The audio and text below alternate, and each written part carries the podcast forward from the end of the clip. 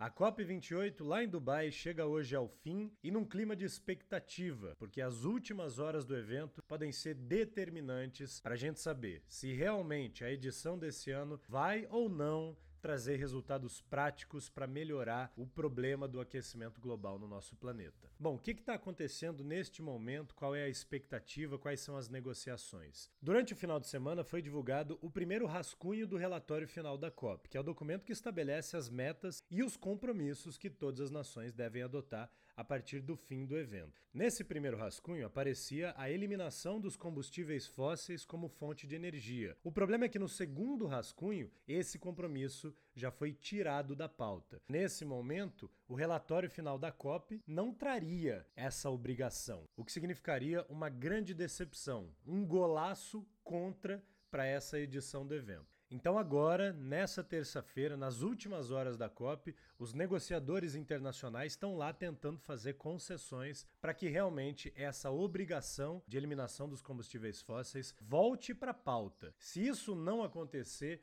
essa COP corre o risco de terminar muito esvaziada do ponto de vista de credibilidade. E amanhã, na última edição desse boletim especial aqui no Planeta Negócios e Pessoas, a gente vai trazer o resultado disso. A você que está aqui nos acompanhando, o agradecimento por esses dias de audiência e por se interessar pela questão ambiental e pela COP28, um dos eventos mais importantes do planeta quando a gente fala de proteção ao meio ambiente e de interrupção do aquecimento global. Então eu volto amanhã para trazer para vocês o relatório final e as últimas informações da COP lá em Dubai. Um abraço, tchau!